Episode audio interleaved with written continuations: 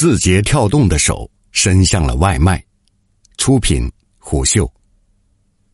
字节跳动的行军路线终究还是挺进了外卖业务。七月十四号，据媒体报道，字节跳动旗下的抖音于近期成立了一个针对外卖业务的团队，并于近期在抖音 App 内开展了测试。目前，抖音的外卖业务名为“心动外卖”，其 slogan 为“心动外卖，吃你所爱”。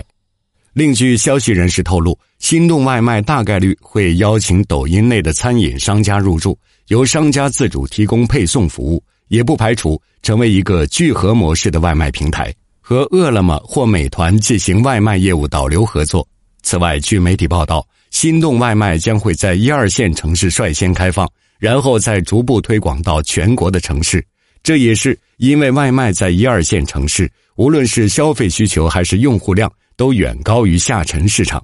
心动外卖由于处于测试阶段，故部分功能暂时未知。一位接近抖音的人士表示，心动外卖更像是一个聚合模式的外卖平台，模式上类似于如今抖音在旅游方面的山竹旅行，为同城附近的外卖商家直接转化交易订单，实现真正意义上的本地生活化服务。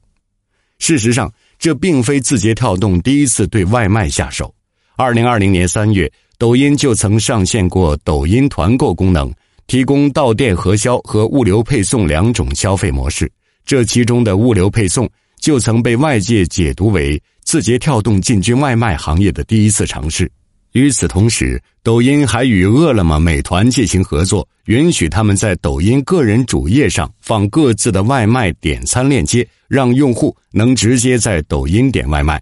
虽然目前美团仍是外卖业务的领头羊，但字节跳动用行动证明，至少各互联网大厂依旧觊觎着外卖这块蛋糕。毕竟，这仍是一块具有想象空间的业务。根据中国饭店协会与饿了么联合发布的《二零二零至二零二一中国外形行业发展研究报告》显示，二零二零年受疫情影响，中国在线外卖市场规模达六千六百四十六点二亿元。同比增长百分之十五，而在挺进外卖业务之前，字节跳动近两年更是频频在社交、教育、音乐、医疗、游戏等领域发力，持续开疆扩土。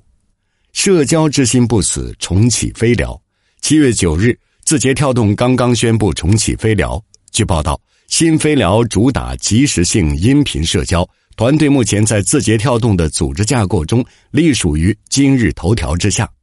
时间拉回一月二十八日，北京字节跳动 CEO 张楠在二零二一极客公园创新大会上曾公开表示，社交化是抖音发展的重要方向，但字节跳动一向是顺势而为做事情。他说：“我们努力发掘真实的用户需求，普世化的用户需求，社交自然是一个重要产品方向。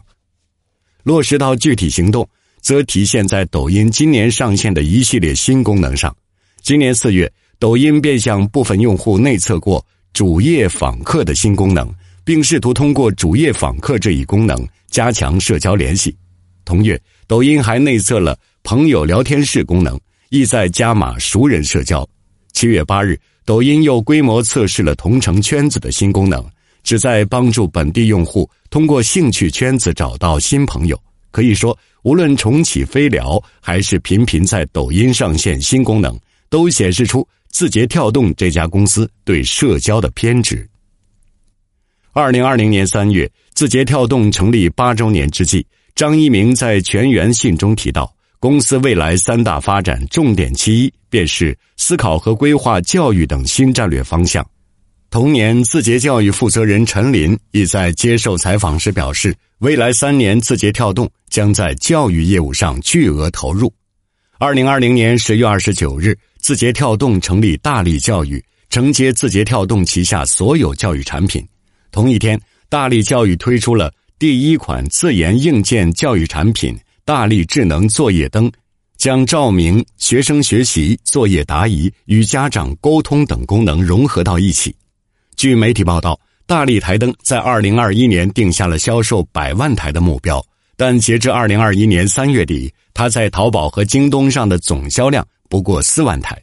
另据天眼查数据显示，截至今年三月，字节跳动旗下共有小羊教育、清北网校、呱呱龙思维等十家教育相关企业及产品。值得一提的是，今年六月十九日，教育部针对课外辅导机构重拳出击，线下辅导机构也没面临政策收紧。字节跳动便收缩了针对清北网校中小学直播大班课的投入，转而将业务重心放在 AI 录播课程上。除此之外，据接近字节跳动的知情人士表示，字节跳动最近又开发了一款新智能硬件，目前正在小范围测试阶段。相关人士介绍，大概率不会是手机和电视，这意味着。继字节跳动推出智能台灯后，又在物联网领域向前迈进了一步，而支付自然也不会落下。今年一月十九日，抖音支付在抖音内正式上线。目前，抖音支付共支持十家银行卡绑定，包括农业银行、建设银行、中国银行、储蓄银行、交通银行、招商银行等。对此，抖音方面对外表示，此次上线抖音支付是将其作为目前。若干主要支付方式的补充，更好的服务抖音用户。抖音布局支付早有预兆。时间回到二零一九年，字节跳动就申请了抖音支付的商标。二零二零年八月，抖音宣布将在十月份正式禁止第三方来源商品进入直播间购物车，并成立电商事务部。随着抖音直播电商的规模不断扩大，抖音建立自身的支付渠道的体系。不仅能摆脱对于支付宝和微信支付的过度依赖，也能在完成支付闭环后进一步反哺电商生态的建设。医疗领域虽迟但到，尽管在医疗领域，字节跳动与阿里、腾讯、京东相比算是姗姗来迟，但其业务发展正在有序推进。时间拉回二零二零年十一月，字节跳动推出独立品牌小禾医疗。涵盖了快速问医生、小禾医点、患者社区、在线购物、肠癌筛查、疫苗预约、疾病自测等多个模块。小禾医疗上线之初，数据表现不俗。根据七脉数据的监测，小禾 App 今年一季度在 iPhone 平台上的下载量处在历史高位，最高单日下载量达到四千八百九十二次，而近一个月日均下载量为一千五百三十六次。从上线到目前，已累计有二十一万次下载量。另外，线下诊疗服务也在同步推动。二零二零年六月，字节跳动申请的松果门诊正式挂牌小河门诊，目前已正式运营。音乐梦，字节跳动也有。今年四月，据媒体报道，字节跳动已将音乐升级为 P 一优先级业务，与游戏、教育业务平级。并由字节跳动产品与战略副总裁、原 TikTok 负责人朱俊负责。对此，某位音乐行业人士预测，若字节跳动将音乐业务整合，将为流媒体音乐行业市场带来新的机遇。在抖音和西瓜视频等的助力下，字节跳动的音乐业务将集播放、宣发、版权运营于一身。众所周知，字节跳动发迹于短视频，而短视频与音乐密不可分。因此，音乐一直是字节跳动胸有成竹的业务，并动作频频。二零二零年三月，字节跳动曾在印度和印尼发布音乐流媒体应用 Reso，这款被称为 TikTok 音乐版的应用上线不到一年，安装量便已突破一千五百万。二零二一年一月，字节跳动开始测试新款音乐产品飞跃，并小范围试水音乐发行平台 B Dynamic。不过，七月十二日，据媒体报道，市场监管总局正准备要求腾讯旗下的音乐流媒体部门放弃独家版权，同时，腾讯音乐不再需要出售酷我和酷狗音乐。这对字节跳动来说，或许是一个好消息。